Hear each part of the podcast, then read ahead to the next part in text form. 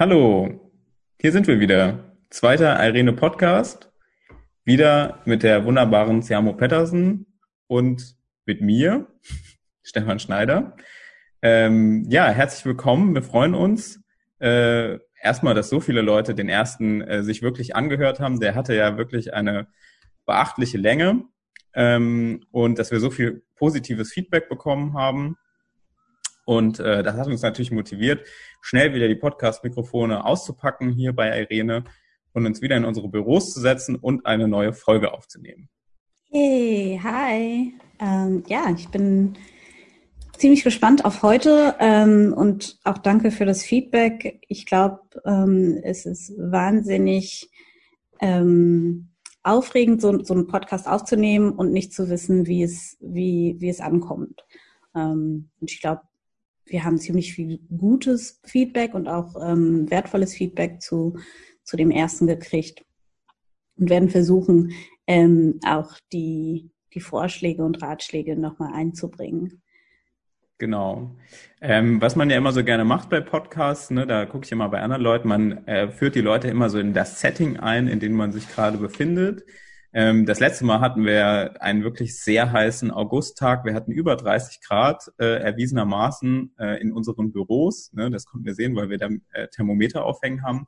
Jetzt haben wir eine andere Extremsituation. Ähm, es ist nämlich Donnerstag und es ist neun Uhr morgens. Uah. 9 Uhr morgens, mein Gott, ne? Also ja. für alle Studenten, ne? Und ich bin innerlich wahrscheinlich immer noch einer. Es ist hart. Ähm, ich ich finde es eigentlich nicht so schlimm, aber ich habe ja wieder einer von meinen coolen Drinks dabei. Ich habe jetzt einen Kaffee und habe da ein paar Pralinen reingeschmissen.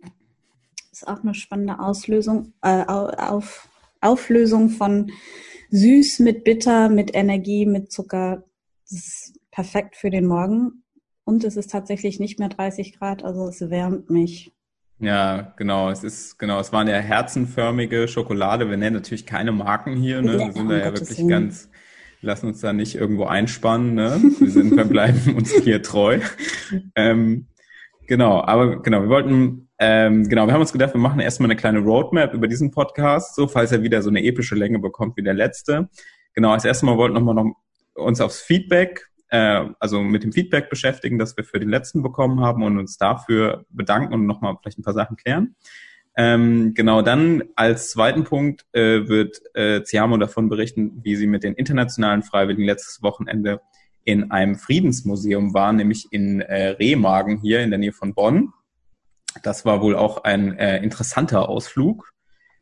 Und dann haben wir noch am Ende eine schöne Geschichte einer äh, ehemaligen internationalen Freiwilligen, nämlich der Rosemary, die mittlerweile wieder zurück in ihrem Heimatland in Bolivien ist.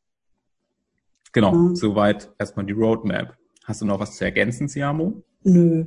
Ähm, ich glaube, wir können direkt einsteigen. Wir haben im letzten Podcast über Ally Allyship ähm, gesprochen. Und äh, die Frage war eigentlich, wir haben, wir haben nicht so, so ausführlich erklärt, was Allyship ist und, und, und in welchem Bezug ähm, ja dieses Wort halt eben eine Bedeutung für uns hat. Ähm, genau, und wir haben ein bisschen äh, Research gemacht und uns das ja, geklärt für uns nochmal, was offiziell eigentlich Allyship ist. Ähm, ja, genau. machst du, machst du Genau, also wir haben, genau, also unser Research bestand darin, dass wir ins Internet gegangen sind und die super Seite Wikipedia aufgerufen haben. Und äh, ich lese mal den, weil ich hab's, es gibt nur einen Allyship-Eintrag auf Englisch bei Wikipedia. Also alle, die das hören, ihr könnt die Ersten sein, die einen Allyship-Eintrag auf Deutsch machen. Ähm, genau, ich lese mal den ersten englischen Satz vor und du als Muttersprachlerin äh, hilfst mir das dann zu verstehen, ja? Mhm. Okay. Nicht über meine Aussprache lustig machen, bitte, ja? Allyship is the practice of emphasizing social justice, inclusion, and human rights by members of an in-group to advance the interests of an oppressed or marginalized out-group. Punkt. Punkt. Okay. Ähm, Allyship ist äh, die Stellungnahme von Menschen, die eine Gruppe von anderen Menschen, die halt eben äh, Diskriminierungserfahrung haben, ähm, äh, sich verbunden fühlen und auch die Verbündnisse zeigen durch äh, aktives, äh, ja. Genau, also ich glaube für, für was erstmal so dieses In-Group, Out-Group, das ist, mhm. glaube ich, so was, was man, was mir auch viel aus dem Studium bekannt ist und so dieses, was auch immer, wenn man über Diskriminierungs ähm, spricht und generell aber auch über Konflikte, ne, das, ähm, mhm. dann sagt man immer, es ist eine, eine In-Group, also eine bestimmte Position an Menschen, also sagen wir mal alle Menschen, die keine Sehbeeinträchtigung haben und keine mhm. Brille tragen müssen. Mhm. Sozusagen, die haben dann, sind sozusagen eine In-Group gegenüber, ja, wobei das klingt auch schon irgendwie schräg. Oder sagen wir mal Menschen, die, äh, ach ja, Mist. Okay, sagen wir das es mal ganz konkret. Zu kompliziert, es, ja. ist, es ist kompliziert. Ähm, sagen wir, äh, wir sprechen von Menschen, die ähm, Diskriminierungserfahrung haben aufgrund ihrer Hautfarbe, also Rassismus-Erfahrungen ja. ähm, machen. Und es gibt die, die diese Erfahrung nicht machen. Genau. Ähm, und ich und du sozusagen. Genau, ich und du. Und ähm, wenn wir von Allyship in, in Bezug auf äh, Rassismus sprechen, dann sagen wir ähm, Leute, die äh, sich als weiß bezeichnen, die aber die Interessen von äh, Menschen mit, mit Rassismuserfahrungen vertreten, unterstützen, ähm, ja, die auch ihre eigenen Privilegien benutzen, um die Interessen der Gruppe, ähm, der anderen Gruppe zu vertreten und zu unterstützen. Genau, genau. Und dann, und dann geht es sozusagen um diese Social Justice, also soziale Gerechtigkeit. Also wir leben alle in der gemeinsamen Gesellschaft, würde ich jetzt das mal so abkürzen. Und warum sollte denn der eine so viel mehr äh, Vorteile haben als der andere? So, ne? Das ist ja auch so ein einfach so ein menschliches, wir sind alle Menschen, wir haben alle äh, da unsere Daseinsberechtigung, unsere Würde. Und ähm, ich glaube, das ist so ein guter Anker, um dann mal, um da zu arbeiten. Und Inklusion, Menschenrechte ähm, gehen ja in dieselbe Richtung, so dass man sozusagen sagt, ähm, wir machen so viel, also diese ganzen Barrieren, die bestimmte Personengruppen bevorteiligen, werden äh, abgebaut, ähm, damit quasi da man möglichst vielen Menschen ein möglichst gutes Leben ermöglichen können. Mhm. Ähm, ja, ich glaube, ich hatte dich gefragt, wie, wie würdest du deine eigene Allyship beschreiben? Ne? Das war meine Frage an dich. Und Vielleicht ist es auch nochmal so zu sagen, es gibt diesen großen Überbegriff Allyship, der, der so schwer äh, zu beschreiben ist. Ähm, aber dann gibt es auch einfach die persönliche Perspektive. Wie kann ich äh, mein, meine Privilegien so benutzen, dass ich äh, dazu beitrage, Menschen, die diese Privilegien nicht haben, ähm, ja, zu unterstützen. Ja, ja genau. Genau, also ich finde, genau, ich finde es immer noch, also ich habe mir, als du mich das gefragt hast, ähm, habe ich mir, muss ich sagen, ziemlich einen abgebrochen, weil ich das ist auch einfach dieses Konzept irgendwie ja schwierig finde. So, ne, ich meine, wir gucken jetzt auf diese Wikipedia-Seite und es, so richtig klingelt jetzt auch noch nicht bei mir die ganze Zeit, muss mhm. ich sagen. So, und ähm, ja, und irgendwie, ja, man sieht halt so dieses, ja, es es ist, es ist nicht einfach so, ne, weil emphasizing is the practice of emphasizing, also so emphasizing social justice. Also ich meine irgendwie so emphasizing ist schon, finde ich, ein sehr abstraktes Wort. Mhm. Social justice auch so, das ist so, das ist alles wirklich sehr blurry ähm, mhm. und ja. Ja, ähm, die Frage ist, geht's mir gut und äh, geht's meinen Mitmenschen gut. Und wenn das nicht so ist, muss ich mich einbringen, muss ich aktiv sein, muss ich mir bewusst sein, ähm, dass ich die Verantwortung mittrage, äh, zu sehen, dass, dass es meinen Mitmenschen auch gut geht. Ja, ich glaube, da ähm, hast du, genau, das ist äh, schon mal eine, da ein bisschen sowas für den Alltag, was du jetzt gerade gesagt yeah, hast. Das, yeah. ist schon mal ein guter, gut das runtergebrochen auf jeden Fall. Ähm, ja, und ich glaube, es gibt äh, unterschiedliche Menschengruppen, die ähm, eine, eine diverse Erfahrung mhm. von Diskriminierung haben. Ähm, und einerseits zu sagen, ich bin zwar nicht Opfer, aber ich bin betroffen. Ja. Ähm, das ist halt eben die Grundlage für eine gute Allyship. Und, und, und ich glaube, in, in, auf diesem Weg kommt man ein bisschen ein Stückchen näher zu sagen, ich mache mit, ich bin dabei, ich höre zu. Ähm, genau, ich glaube, ich glaube, Menschen sind ja wirklich einfach so sehr, äh, also so Ungerechtigkeit, ne? Das tut mhm. uns ja auch weh, wenn wir das sehen, wenn wir das selber nicht erfahren, weil wir ja sehr, ja. also sehr empathische Wesen sind. Ne? Mhm. Deswegen können wir uns auch die ganze Zeit Fernseh gucken und, und, und uns Podcasts anhören und ganz viel so in andere Menschen reinversetzen, weil wir uns einfach von, schon sehr früh lernen, uns halt eben genau in andere reinzuversetzen, so zu fühlen wie die. Mhm. So, weil sonst würde keiner ins Kino gehen, ne? Wenn jemand ja. nur da so gucken würde, so denkt, so, oh, das bin nicht ich, es geht mich nichts an, so, ne? Mhm. Dann würde das alles nicht funktionieren. Das funktioniert aber. Und ich glaube, das sind letztlich auch die Punkte, die so vieles, also auch von dem, was Irene so ganz viel macht, ja. ne? das kommt aus mhm. dieser Motivation, dass wir uns einfach immer in andere Menschen reinversetzen können und sehen können, okay, ähm, also so ganz, ganz platt bei mir sozusagen, ich werde ja keinen Rassismus in meinem Leben erfahren, weil ich habe die mhm. Hautfarbe, die ich habe. So, aber ich kann natürlich mir diese ganzen Filme und persönliche Geschichten von Leuten irgendwie, die, die, also Filme, die über Rassismus gemacht worden sind, persönliche Geschichten von Leuten, die es erfahren. Natürlich tut mir das auch weh, ne? Das, mhm. das schmerzt mir, wenn ich das höre, weil ich denke so, das ist so unfair und ich, und ich, ich weiß natürlich auch, wie es sich anfühlt, wenn man irgendwie äh, einen blöden Spruch abbekommt oder mhm. wenn man halt irgendwie sich ungerecht behandelt fühlt, weil man irgendwas nicht machen darf oder weil man mhm. irgendwie nicht so als voll und ernst genommen wird. Die Erfahrung macht jeder Mensch, so 100 mhm. pro, ne? So, und deswegen ist es halt, glaube ich, ein, eigentlich eine, dann doch wieder auch Allyship eigentlich was, was eigentlich sehr intuitiv in uns drinne ist. Mhm. Ja. Und vielleicht ist das die, die Grundlage für antirassismuskritische Arbeit. Ja, ganz sicher. Ähm, ja. ja. Also ich, ich, bin, ich bin mal gespannt, was der Feedback ist und wie Leute das jetzt so verarbeiten ähm, in Richtung, was, was wären deren äh, Möglichkeiten, Allies zu sein und wo kann man sich stärken als Ally und ähm, ja, was sind die ersten Schritte, die man nehmen kann, um, um so reinzusteigen, dass man auch seinen eigenen Weg in, in Allyship nehmen kann, ne? Als Ally. Ah, da habe ich eine gute Idee. Wir können doch mal bei, bei Instagram, ich weiß, du bist da nicht, aber hoffentlich viele unserer ZuhörerInnen, ähm, da können wir doch mal, da kannst du nämlich so eine Option machen, dass die Leute so eine Frage gestellt bekommen und dann Freitext antworten können. Ähm, genau, da mache ich mal eine Story, wo ich erstmal wieder sage, hey, es gibt wieder einen neuen Podcast.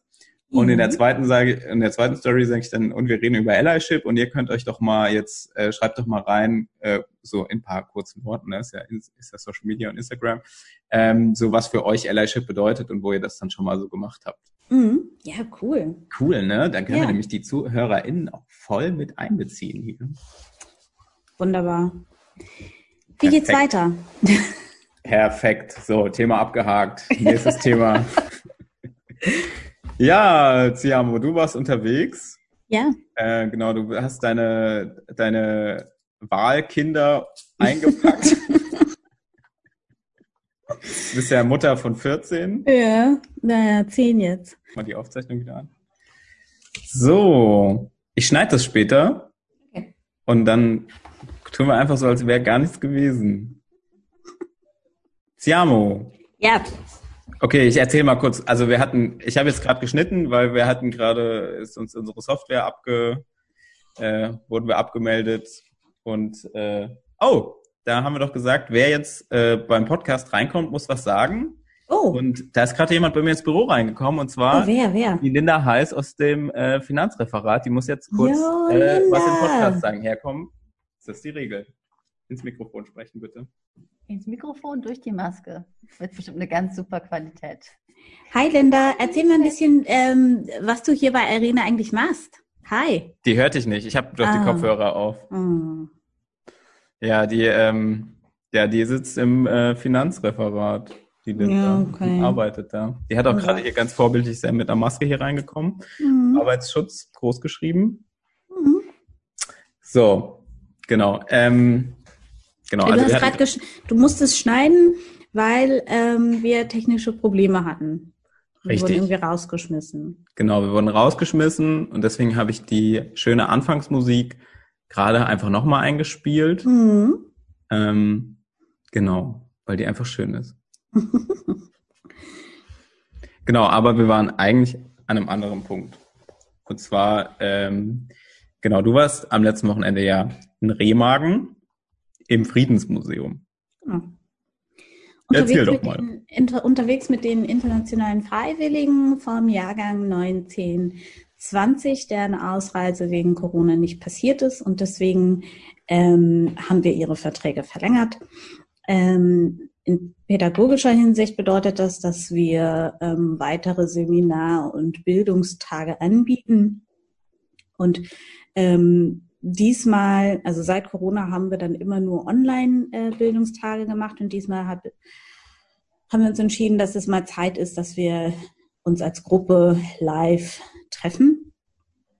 Und in Vorbereitung auf Weltfriedenstag ähm, kam so die Thematik Frieden schaffen in, in Zeiten der Pandemie nochmal ganz stark als ja, Gesprächspunkt auf. Und ähm, ja, dann habe ich überlegt, ja, was kann man denn hier so in der Gegend machen? Ich habe das Friedensmuseum an der Remagenbrücke entdeckt. Ähm, und ja, dann sind wir am Samstag, am 29. August, dahin gegangen. Wetter war schön ähm, sind erst mit Masken im Zug und dann äh, zu Fuß unterwegs gewesen. Wir haben ungefähr, ja, sagen wir mal, eineinhalb Stunden im Museum verbracht. Das ist halt eben direkt in der Brücke, in den Türmen an der Brücke. Ähm, jetzt kann ich auch nicht sagen, auf welcher also, Aber die, die, die Brücke gibt's ja nicht mehr, ne? Die Brücke gibt's nicht mehr. Und die Geschichte von dieser Brücke ist auch irgendwie ähm, beeindruckend. Die wurde 1900 irgendwann gebaut ähm, als ja als Alternativweg oder auch Hauptweg, um Lebensmittel schnell über die Brücke ähm, über den Rhein zu bringen in in der Kriegszeit.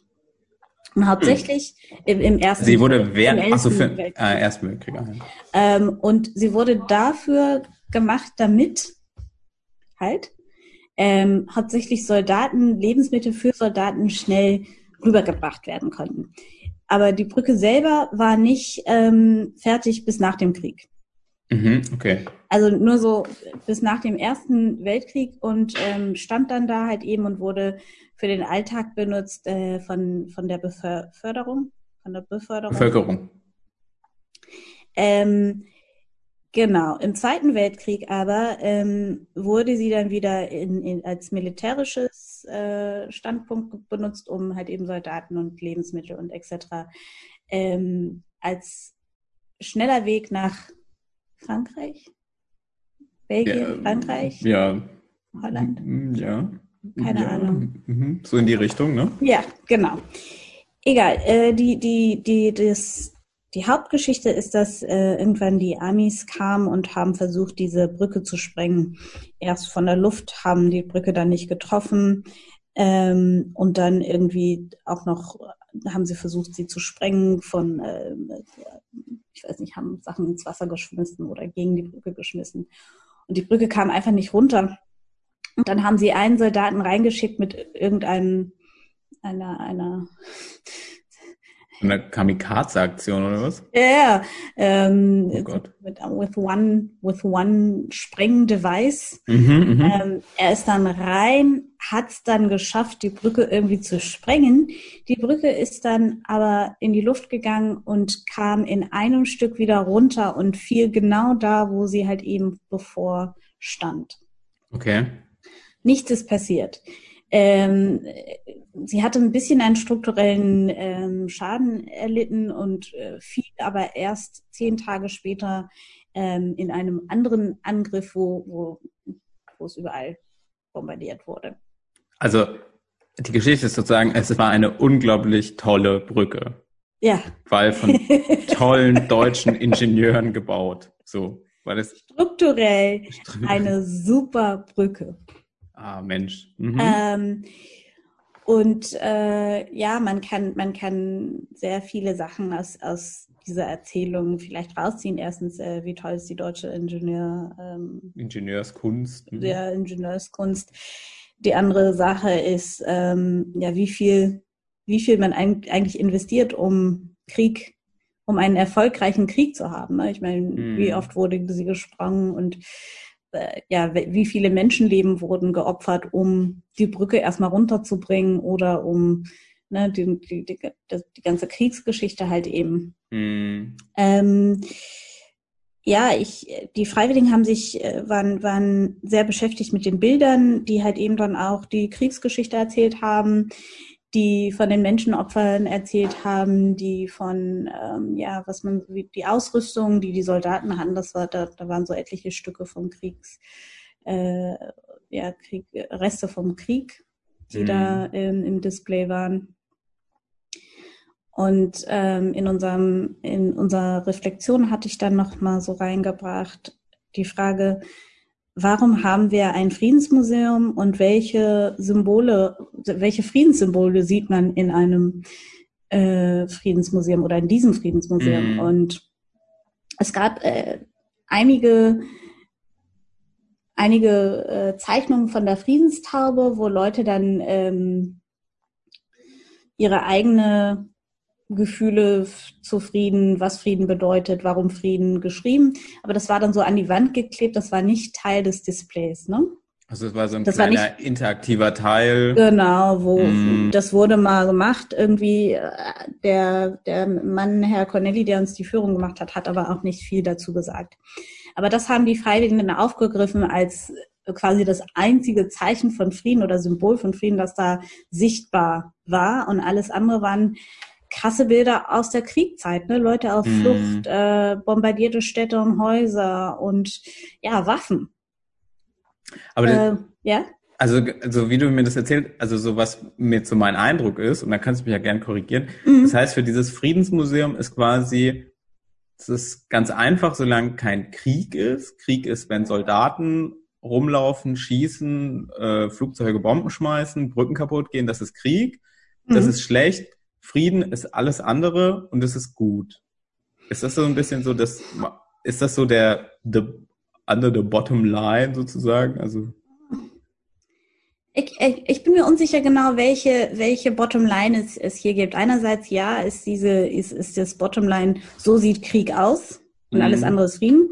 Ähm, aber an zweiter Stelle sehe ich auch ähm, so einigermaßen in Richtung von nationalistischen Stolz. Guck mal, wie toll wir eine Brücke gebaut mhm. haben und die Amis haben sie nicht runtergebracht. Und ähm, die Namen der Soldaten, die im Krieg gestorben sind, deutsche Soldaten, die im Krieg gestorben sind, die waren dann aufgezeichnet als auch ja Andenken an, an Kriegsopfer.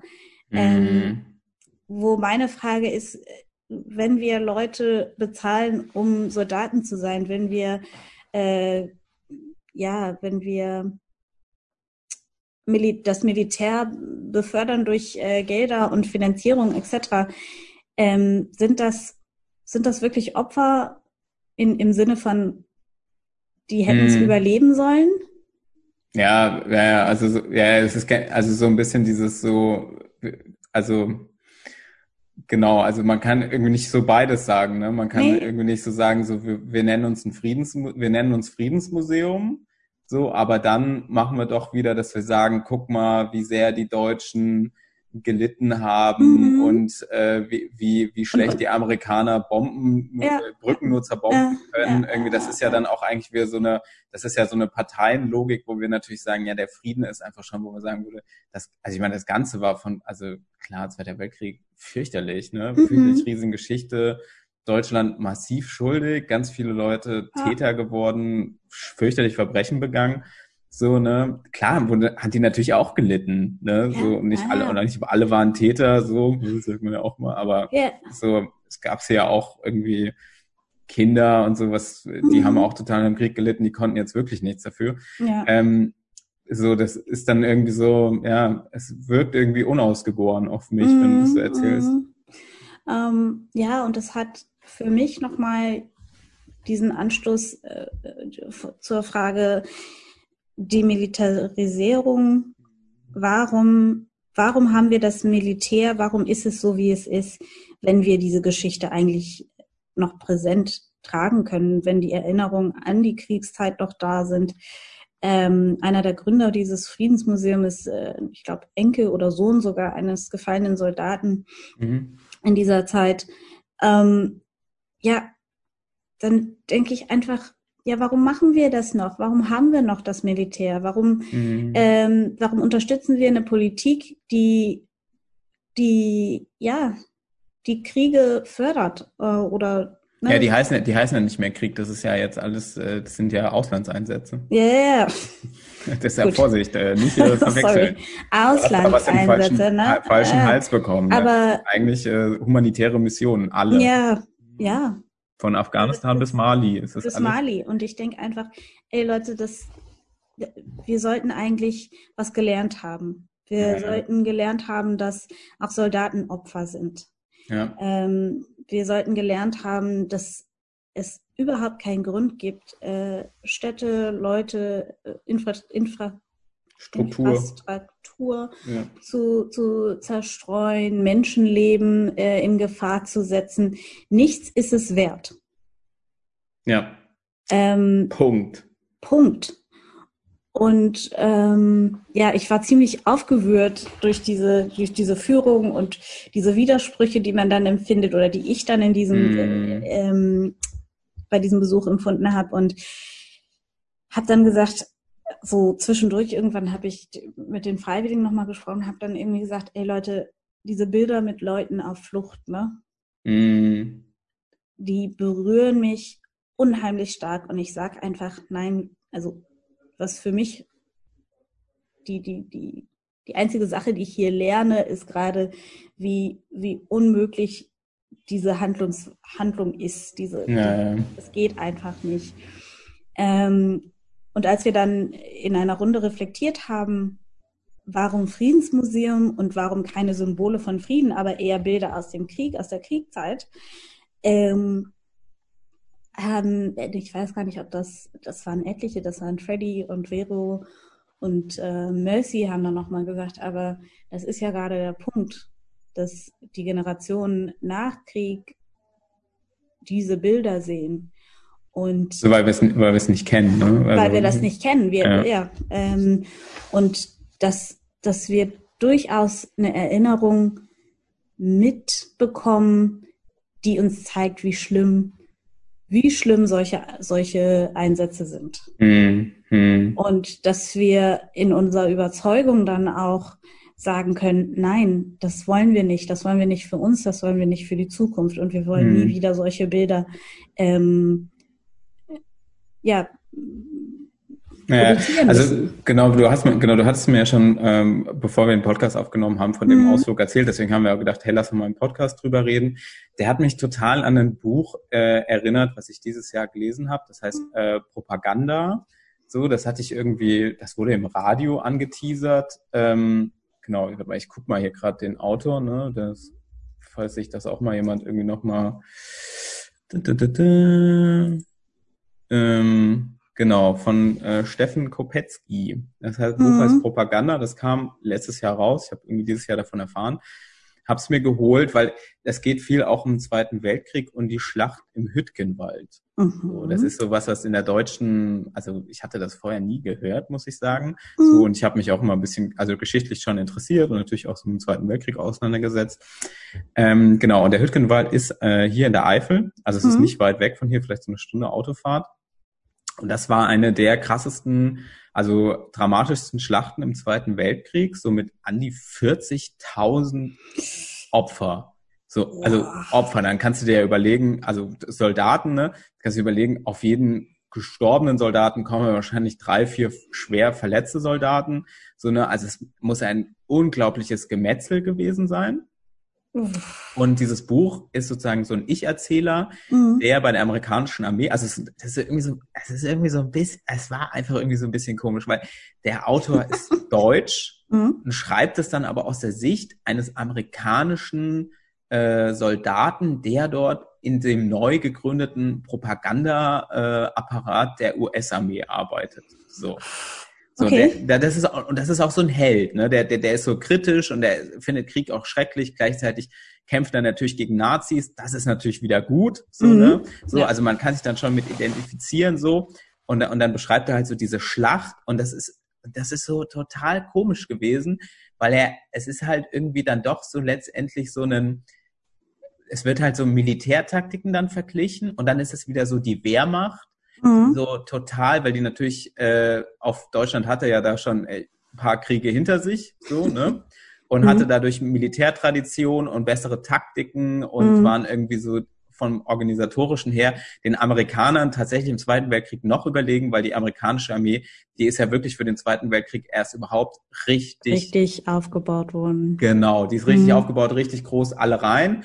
Dann haben sie und dann haben die Amerikaner sozusagen äh, so ein bisschen Masse statt Klasse, so einfach die konnten einfach die haben den Krieg gewonnen, weil sie den besseren Nachschub hatten. Also das hat mhm. dann dieses Buch so erzählt, weil während irgendwie hinter der, also die Deutschen hatten irgendwie so die besseren Panzer und die besseren äh, Kommandeure, mhm. aber die die Versorgung der der Front lief teilweise noch so mit Eselkarren.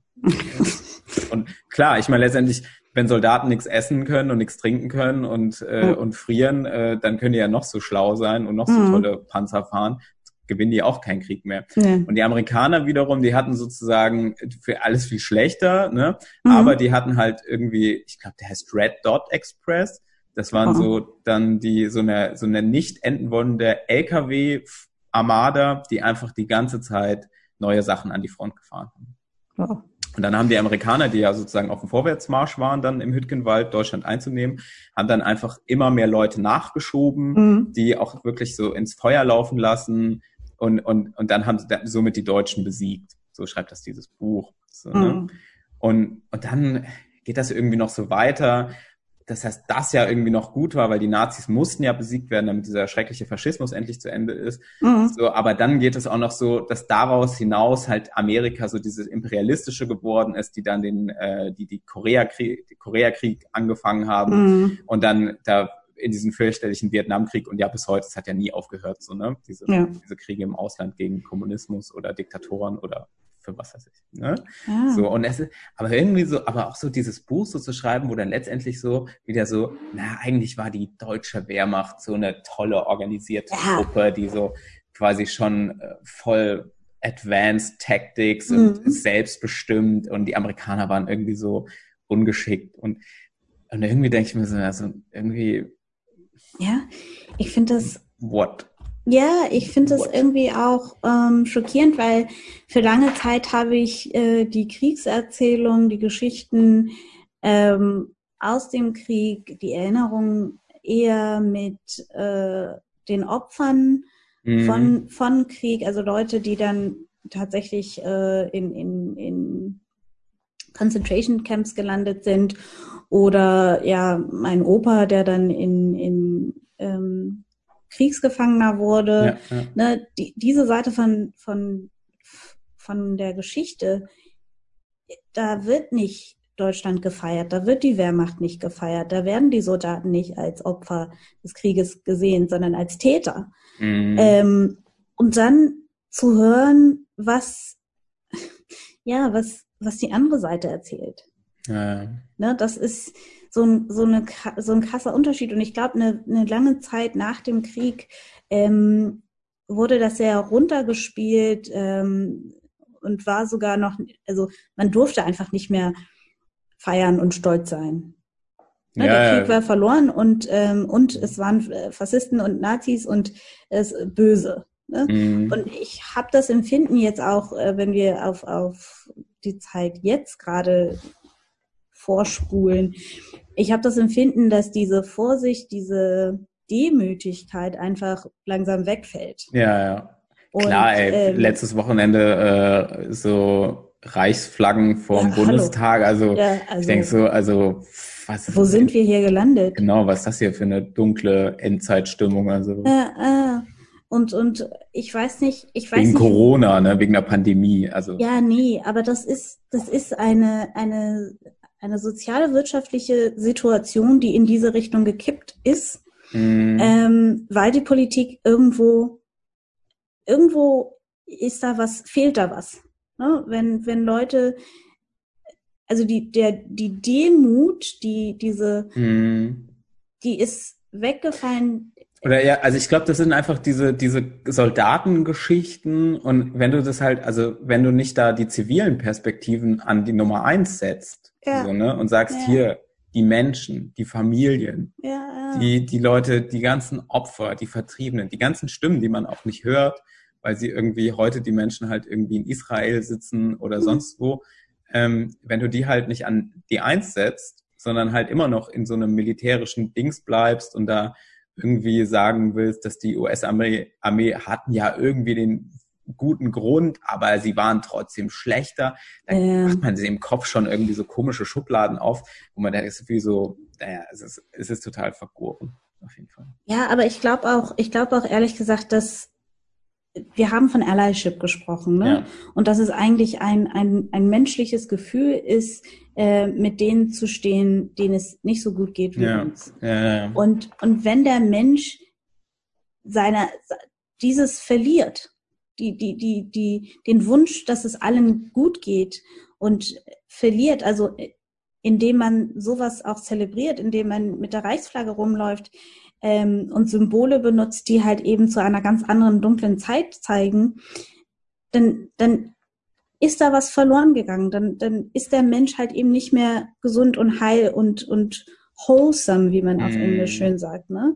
Mm. Ähm, und da ganzheitlich ist dann, wahrscheinlich. Ganzheitlich, ne? Ja. Ähm, und dann ist die Frage ja, wie geht's uns eigentlich? Wie geht's den, den, den deutschen Bürgern? Und scheinbar geht's den deutschen Bürgern gerade so schlecht, dass sie sich vorstellen oder einige sich vorstellen können, dass es okay ist, mit der, mit der ähm, Reichsflagge vor dem Bundestag zu stehen, zu demonstrieren, äh, sich mit rechtsradikalen Menschen eine Allyship zu, zu bauen. Ich meine, das, mhm. das, das zeigt doch, dass es irgendwo uns nicht gut geht. Und mir, mir fällt es schwer, ja, Wut oder auch Rage zu haben. Ich bin eher besorgt, was für eine Politik wir gerade machen, die die Gesellschaft in diese Ecke drückt. Ja, oder ich glaube, es ist halt, ich glaube, da, ich sehe da immer viel Digitalisierung, so, ne? Also, dass man so denkt, ähm, also so ein öffentlicher Diskurs in Zeiten, wo die Nachrichtenmagazine und ein paar Fernsehsender mit den Nachrichtenshows so den, den Ton angegeben haben. Also man, der war jetzt nicht immer alles toll, ne? aber dass man letztendlich so Fachleute hat, die sich halt darüber austauschen, wie bringen wir welche Informationen als Nachrichten verpackt an die Öffentlichkeit. So, und seit 10, 15 Jahren leben wir halt in einer Zeit, wo so Menschen wie wir einfach mal so einen Podcast aufnehmen können und andere mhm. hören es zu, ne? Wir sind jetzt auch keine Journalisten, so, ne? Aber versuchen uns halt hier. Genau, genau. ähm, genau, aber so dieses so, wo einfach je, jeder sozusagen sich in der, weil das Internet ist eine Öffentlichkeit, ne, dadurch, ja. dass es halt zugänglich ist, ähm, jeder so seine eigene Öffentlichkeit so machen kann. Und, und weil ich glaube natürlich diese ganzen kruden Scheißtheorien von äh, der was Deutschland und auch so immer diese diese Minderwertigkeitsgefühle, dass man uns da ja schlecht behandelt hat oder dass es ja irgendwie dann doch nur so ein paar wenige waren, wo ja die AfD immer so reinbläst, so ne, mhm. so dass wir wir müssen ja irgendwie stolz sein und so, also in Group out Group. Mhm. ähm, das kann sich natürlich heute als viel besser organisieren. Ne? Yeah. Weil wahrscheinlich gab es auch schon vor, sagen, also ich meine, wie viele Spinner waren da jetzt unterwegs? 20.000 oder so. Ja. Wahrscheinlich gab es auch schon 1985 20.000 Menschen in Deutschland, die irgendwie ja, echt strange waren, wahrscheinlich auch viel mehr schon, mhm. konnten sich aber einfach nicht so gut organisieren. Da war einfach auch nicht so dieses Gefühl da, guck mal, wie mächtig wir sein können, weil wir machen mhm. so eine Demo und dann machen wir die Fotos und die sehen dann alle. Mhm. Ähm, genau, und ich glaube, das ist natürlich schon so was, dass Digitalisierung natürlich einfach den öffentlichen Diskurs total radikalisiert. So, ja. weil einfach, weil wir einfach auch die Aufmerksamkeit ist kurz und die krassen Schlagzeilen werden geklickt und so, es ist so eine Aufmerksamkeitsökonomie. Wow. So ja, tja, so Apropos Aufmerksamkeit. Ja, quatscht irgendjemand im Hintergrund, ne? ähm, ja, ich, also ich bin mal gespannt, wie sich das alles entwickelt und ähm, ich glaube, du hast recht. Wir müssen, wir müssen Social Media einfach mit äh, Friedensbotschaften fladden und einfach schalten, ähm, abschalten, abschalten. und äh, ja, und einfach die, die, die Stimme darstellen, die für, für viele spricht eigentlich, ne? für mhm. die Mehrheit, ähm, die sagen, nein, wir brauchen Frieden, wir wollen Frieden, ähm, das geht nicht. Und ähm, genauso gut organisiert oder sogar versuchen, besser zu organ organisiert zu sein als, als die Menschheit gegen Nationalismus, gegen Rechtsextremismus, gegen, ja. Ja. So, weißt du, was wir jetzt machen? Jetzt mhm. machen wir mhm. mal so einen Cut und kommen einfach ja. mal wieder zu einer, zu einer erfolgreichen Geschichte, weil oh, wir sagen ja, ja, zivile Friedensarbeit, bam, yeah. das ist es halt. Da kannst du noch so viele Friedensmuseen bauen und irgendwelche Fotos reinhängen. Äh, ist alles ganz schön, aber wir können es viel besser. Ähm, nee, Quatsch, Spaß beiseite. Wir hatten ja, genau, im letzten Jahrgang hattest du ja die äh, freiwillige Rosemary Nina, mhm. die ist aus Bolivien gekommen, von unserer Partnerorganisation CCC Chasqui. Und ähm, genau, die hat hier einen Freiwilligendienst gemacht. Äh, in welcher Einsatzstelle war die nochmal? Sie war in, ähm, in der St. Josephs Werkstätte in Suffolk. Ah, okay. Genau, also Arbeit mit Menschen mit Beeinträchtigungen. Ne? Mhm. Mhm. Genau, und die ist ja seit letzten Sommer wieder zurück in Bolivien und engagiert sich jetzt wieder in ihrer Partnerorganisation, äh, Partnerorganisation dem Chasqui. Mhm. Das ist äh, so ein ähm, äh, Andin-kulturelles äh, Lernzentrum, wo äh, viele Kinder hinkommen und ähm, also mit Andiner Kultur und mit Botschaften von Gewaltfreiheit, also sie arbeiten viel pädagogisch, ähm, in Kontakt kommen können. Und genau, wir haben dort eine Fachkraft, den Andreas Riemann, und der hat eine total nette Geschichte über äh, Rosemary und vor allem Rosemary seit ihrer Rückkehr ähm, uns geschickt. Und ich würde die einfach mal kurz vorlesen. Oh ja. Ja? Bist du gespannt, Siamo? Ja, du hast sie ja auch ja. noch nicht gehört. Nee, ja? ich habe sie noch nicht gehört. Genau, du als Ex-Mama von ihr, ne? Chill. Okay, okay, ich höre auf. Genau. A Story of Change heißt das, oh. äh, heißt der Artikel. Äh, ich freue mich sehr über die neuerliche Mitarbeit durch Rosemary Nina im CCC Chasky, denn sie ist jetzt meine direkte Arbeitskollegin. Rosemary lernte ich, äh, lernte das Chasky als Kind kennen und nahm lange Zeit an den pädagogischen Angeboten des Zentrums teil. Viele Jahre später, 2016, lernte ich sie im Chasky kennen als eine aktive junge Frau, die als Multiplikatorin arbeitete. Ich denke mal so Multiplikatorin für Kinderrechte und Jugendrechte. Mhm, mh, mh. Ich habe mich am Anfang 2018 sehr für ihr freiwilliges Jahr in Deutschland eingesetzt äh, und noch am Vorabend der Deadline mit ihr telefoniert und sie ermutigt, für den nächsten Morgen noch ein letztes wichtiges Zertifikat für ihrer ehemaligen Schule einzuholen, dass sie noch für die Einreichung der Unterlagen fehlte. Also so quasi, um mhm. diesen Bewerbungsprozess auch ordentlich in die Wege zu leiten, dass sie nach Deutschland kommen kann. Ja, in Deutschland 2018 bis 2019 hat ihr die Augen weiter geöffnet. Inzwischen ist sie schon seit einem Jahr wieder zurück in Bolivien und hat viele neue soziale Kompetenzen entwickelt. Etwas, was mich sehr gefreut hat, ist, dass sie wirklich eine Horizonterweiterung erfahren hat. Sie ist visionärer als andere Menschen äh, im ähnlichen Umfeld, die nicht äh, die Möglichkeit hatten, eine Auslandserfahrung zu machen.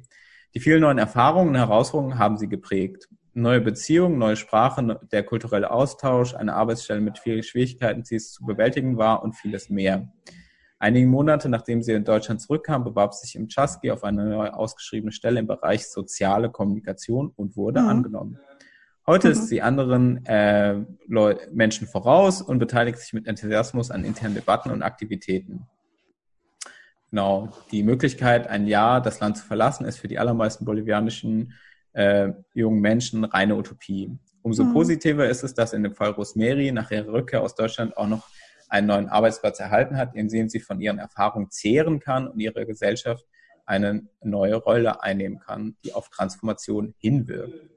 Für mich als Kooperante, das verstehe ich jetzt nicht, ist dies eine sehr bereichernde Erfahrung, denn sie ist in manchen Momenten interessant, ihre Sichtweise zu erfragen. Das ist dieses ist nicht mehr die, sie, diese ist nicht mehr die gleiche früher, ach, die Sichtweise. Das Team wurde durch äh, Rosemary enorm gestärkt. Sehr schön. Schön, ne? Darf ich, darf ich kurz ein, äh, was reinwerfen? Klar, so immer. Als, als äh, kleine, kleine Kritik. Ich glaube, mhm. unsere Freiwilligen sind schon zum Punkt der Auswahl besonderer ja. Menschen. Ja, ähm, sie sind in, in Vergleich zu Menschen in ihrem Umfeld schon einen Schritt voraus, indem sie sich dafür entscheiden, sich vorstellen können und sich wünschen, ein Aus Auslandsjahr zu machen. Das sind schon mal Voraussetzungen, die bedeuten, dass äh, die jungen Leute ja das Potenzial haben, den Wunsch haben und dieses Auslandsjahr, dieses Jahr ähm, in, in, in Deutschland, ähm, der Schlüssel ist, die der Sachen entpuppt. Ja. Die, ne? Also ich finde, ich finde, ich bin überhaupt nicht überrascht, dass, dass äh, Rosemary ähm, sich die stark war, einbringt. Und ja, die war ja schon hier total auf Zack. Die war, ne? die war ja schon hier total engagiert. Ähm. Ähm, es ist, es ist so, diese Reise ist, ist ein Trigger. Es ist ja wie, wie bei allen Sachen, ja. Ne? Du musst es innerlich schon wahrscheinlich in dir spüren, dass du bereit yeah. bist, da, aber ich glaube, jeder Mensch ist, jeder Mensch ist besonders. Ne? Jeder Mensch yeah. ist besonders. ist immer die Frage, wie weit schafft ja, es so jeder Mensch zu zeigen und unsere zu Unsere Freiwilligen sind besonders besonders. Genau. genau. und äh, genau, und ich denke natürlich, ich glaube, es ist natürlich eine unglaubliche Motivation, für, also genau dieses, was ja Andreas auch so beschreibt, dieses mhm. Visionäre und auch so dieses ja. kritisch hinterfragen und, und auch so ein bisschen dieses emanzipatorische. Wenn du das schon in dir trägst und mhm. dann darfst du dieses, diese Auslandserfahrung machen, also du bekommst ja auch schon mal von einem großen Umfeld, also von Chasky und von Irene sozusagen gesagt, hey, wir finden das cool, dass du das machst. Ja, ja. Geh diesen Weg weiter, wir geben dir hier die Möglichkeiten. Es sind auch Herausforderungen, aber wir denken, es ist gut für dich. Ich glaube, mhm. das das hält so ein Feuer, was ja auch wieder erlöschen kann, ja. hält es halt am Brennen. So, ne? Ja, ja, ja. Ähm, und, und ich glaube, das ist nochmal so ein, so ein schöner ähm, Feedback an unsere pädagogische Arbeit, die ja. ähm, nochmal das Fundament stärkt ähm, in Richtung, wie erweitere ich mein Potenzial? Was mache ich mit meinem Auslandsjahr? Ähm, die, die Rückkehr nach, nach, nach Bolivien ist, ist ja nicht eine Garantie, dass, dass einem alles jetzt zur Verfügung steht, sondern äh, man muss sich bewerben für ja. die Stellen. Man muss äh, den, den Lebenslauf so zurecht bauen, dass die Arbeit mit beeinträchtigten Menschen auch irgendeinen Wert hat, wenn jemand sich äh, diese, diesen Lebenslauf anguckt, wenn man sich für eine Stelle für, für Social Kommunikation ähm, bewirbt. Ne? Ja. Also das, und, und das sind so Sachen, wo ich sage, es ist die Pädagogik, die wir anbieten durch unsere Seminare, es ist die wunderbare Begleitung in den Einsatzstellen. Rosemary hat in, in der Werkstätte Tanz, Tanzkurse ähm, Kurse angeboten. Ah, cool. Und ähm, das war so das erste Mal, dass die, die hat, das war nicht das erste Mal, dass die eine internationale Person bei ihnen haben von uns, aber ähm, es war das erste Mal, wo ich gesagt habe, die Freiwilligen brauchen einen Ort, brauchen ähm, den Space, sich einzubringen. Mhm. Und äh, nicht nur, dass sie hier mithelfen in der Organisation, aber dass sie auch etwas von sich selbst mitbringen, ob, ob professionell, ob von ihren Hobbys, ob von ähm, ja, Lebenserfahrung halt eben. Und Rosemary ist dann ja total drauf eingegangen, hat gesagt, okay, ich, ich biete jetzt einen Tanzkurs an und ähm, dann aber auch zu sagen, der Wert ihres Einsatzes ist nicht nur in der Einsatzstelle, aber auch für uns äh, bei Irene. Ich glaube, sie war mit dir unterwegs, ne? Genau, genau. Ich hatte letztes Jahr, das war total cool, da waren wir an einem Sonntag ähm, unterwegs und zwar sind wir nach Köln gefahren in die Johanneskirche. Mhm. Ähm, da gab's die Beat-Messe. Das ist eigentlich so ein ganz nettes Format. Das ist wohl irgendwann mal so vor 30, 40 Jahren geschehen. Das ist halt eine kirchliche Messe, wo halt so äh, eher so Popmusik gespielt wird, also nicht mhm. so irgendwie äh, nur Orgel und äh, die klassischen Kirchenlieder gesungen werden, sondern auch so, so viel Positives, sehr Freudiges, auch so ein bisschen Leichtes. Mhm. So, und genau, und wir durften da hingehen, weil die hatten sich äh, super dankenswerterweise dafür entschieden, ihre Kollekte für unsere Arbeit in Bolivien ähm, zu spenden. Mhm. Und dann haben wir natürlich gesagt, hey, cool, da können wir natürlich hingehen und auch, nochmal jemanden mitnehmen, der genau über diese Arbeit, vor allen Dingen so im Bereich Kinder- und Jugendrechte ähm, in Bolivien erzählen kann. Und dann mhm. sind wir halt da so zusammen hingefahren, hatten uns kurz so abgesprochen, wie wir uns das so machen wollen. So, Rosemary's Deutsch war ja damals, äh, das war quasi, glaube ich, irgendwie fünf Monate in Deutschland. Das mhm. war jetzt noch nicht so mega gut. Mhm. Äh, und dann hatten wir irgendwie so, und es war, es war schon echt äh, ziemlich abgefahren, weil ich wusste ja gar nicht, wie sehr so eine Messe ist ja sehr durchchoreografiert. Ja. ja das ist ja nicht so wie äh, jetzt irgendjemand stellt sich auf eine Bühne und fängt einfach mal so an zu reden, sondern mhm. da ist wirklich, da die Leute haben ihre Texte, dann gibt's eine Vorführung, dann wird wieder ein Lied gemacht. So, es war wirklich so völlig so ein, man merkte so wirklich ein Zahnrad griff ins andere, mhm. Maschine surte und, und dann kamen wir. irgendwie schlecht, also nicht schlecht vorbereitet, aber halt irgendwie so bereit, irgendwie frei zu reden. Mhm. Rosemary hatte dann halt so gesagt, okay, kann ich es vielleicht auf Spanisch machen, weil da waren halt tausend Leute in der Kirche. Und ich so, okay, dann übersetze ich das jetzt mal. So, ja, und danken, halt dankensweise hast du ja ähm, viele Jahre in, äh, Urlaub in Nicaragua gemacht und daher sprichst du auch so prima Spanisch genau, also ich habe genau, also ich habe mir wirklich ein bisschen Mühe gegeben, aber mein Spanisch, also ich habe B1 habe ich noch geschafft, so ne, mhm. aber es ist auch schon lange her und dann vor allen Dingen dann, dann stand sie halt da und hat so geredet, ähm, stand auf der Bühne. Ich war in der in der Kanzel mhm. Äh, von so einem Mikrofon und ich glaube, es waren nicht tausend Leute, das kommt mir gerade ein bisschen viel vor, aber es waren auf jeden Fall, also es waren auf, mehr, auf jeden Fall mehr als 400, so, also es war einfach viele Menschen. Mhm. So, und musste das dann da übersetzen und ähm, wir haben es, glaube ich, so mit viel Charme und äh, die Leute waren sehr nachsichtig mit uns, mhm. haben wir das dann über die Bühne gebracht. Ich meine, ihr Input war super, aber meine Übersetzung hat das Ganze ja. wahrscheinlich ein bisschen geschmälert. Ähm, aber ich glaube, ich glaube, das ist nochmal so eine grundsätzlich pädagogische Sache, äh, authentisch, sich authentisch darzustellen zu können. Ja. Ähm, zu sagen, hört mal, ich werde das auf Spanisch machen und ich vertraue voll, dass äh, Stefan das überträgt, was ich sagen möchte, ähm, mit, mit B1 äh, Spanisch. Von vor neun Jahren? Von, von, von neun Jahren. Ähm, aber trotzdem dieses authentisch und ich habe das öfters mit den Freiwilligen erlebt, wie sie ähm, mit unserem Programm sich in der Welt bewegen, dass ähm, im Endeffekt die Erfahrung, die sie machen, eine sehr wertschätzende Erfahrung mm. für sich mhm. selber ist, äh, zu sagen, ich bin wer ich bin und ich bin okay, okay so, eigentlich mm. bin ich mhm. sogar super so. Ja, ja. Ähm, und das ist, das ist ein von, von meiner Sichtweite aus ein, ein, ein wunderschönes Erleben Mitleben, das ich mit den Freiwilligen habe ähm, und, und so eine Geschichte zu hören, wie es denen dann im Endeffekt geht in, in, in ihren Heimatländern nach Rückkehr, nach dem Dienst. Das ist einfach, ja, das ist sehr. Das ist mega cool, ne? Das ist mega cool. Und es fühlt sich auch gut an, ähm, wenn man zwischen Freiwilligenverträge und äh, irgendwie Administration sitzt und, und halt eben nicht diese so, Seminare. Du meinst hier in unserem Arbeitsalltag, der ja manchmal im, so sehr trocken ist. Ja, der, der wird manchmal arg trocken und gerade jetzt, wo wir keine Seminare haben, da spürt mm. man gar nicht mhm. mehr die Wärme ähm, so stark, wie man sie fühlt, fühlt, wenn man fünf Tage mit, mit den Freiwilligen im Seminar sitzt. Ne? Dann so eine Geschichte zu hören, ist nochmal so ein, oh ja, das tut fühlt uns sich gut, gut ne? an. Ja, ja, das tut uns gut. Das ist eine richtig schöne Feel-Good-Story und ähm, würde einfach sagen, jetzt einmal in die Welt. Ähm, wir suchen Einsatzstellen immer. Ähm, unsere internationalen Freiwilligen sind cool. Und ja, das ändert, das ändert, das ändert das ganze Umfeld, wenn man so eine Person in der Organisation hat. Also ja. Werbung. Werbung, bam, werdet Einsatzstellen. Ja, ja ich glaube, es ist einfach ein, auch ein super Schlusspunkt für unseren Podcast heute. Mhm. Mit dieser guten Feel-Good-Story von Rosemary. Und ähm, ja, genau. Also werdet Einsatzstellen, werdet Gastfamilien, äh, macht einen Freiwilligendienst, geht auch, geht ins Ausland, macht einen Freiwilligendienst mit Irene, yeah, ne? Yeah. Also ab nächstes Jahr sich. geht's wieder, ne? Also ja. die für dieses Jahr sind schon ausgewählt, aber nächstes Jahr geht's wieder und äh, dann haben wir auch wieder mehr Länder, weil dann hoffentlich diese Pandemie endlich mal ein Ende findet. Naja.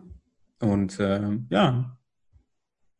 Stay cool. positive. Stay positive. Ähm, danke, Wie wollen, Ach, halt, letzte ja, was, Frage was, was, was, Wie wollen wir denn unsere Folge heute nennen? Oh. Ähm, ja. Ja, gute Frage, ne? Eine, wollen wir sie nennen? Eine Friedensbrücke zum Allyship. Uh, Bam, war... oder Bam. Ja. Ah, das ist gut, ne? Ja, das ah. ist schon mal. Das knallt. Das, das, ja, das knallt. Ich habe da.